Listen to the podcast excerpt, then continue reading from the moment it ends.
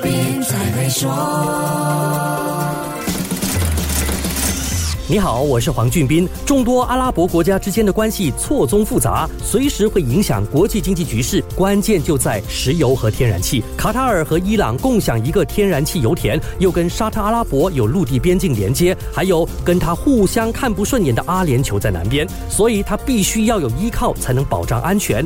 美国就是卡塔尔的亲密盟友。美国总统拜登今年三月宣布，卡塔尔是美国的非北大西洋公约组织的重要盟友，这意味着两。两国关系密切，卡塔尔会享有的利益包括了国防、贸易和安全等。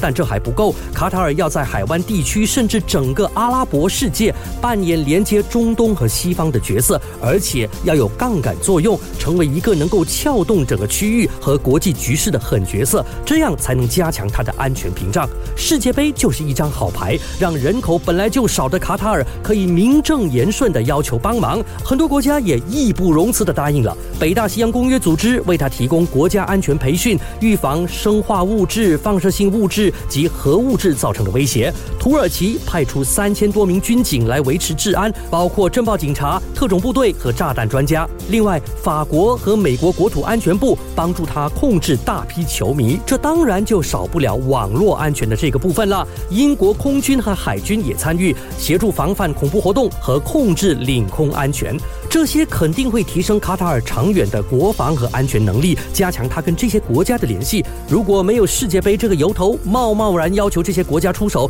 肯定会遭到邻国的猜测。所以，这个弹丸小国拼了命也要把世界杯办好，花两千三百亿美元换国家安全，还能加速经济转型，你说值不值得呢？好，先说到这里，更多财经话题，守住下一期 Melody，黄俊斌才会说。获殊荣的 Maybank Premier 能提升你的财富，总值十七万令吉的奖品和高达八万令吉的黄金等你来赢取，需符合条规。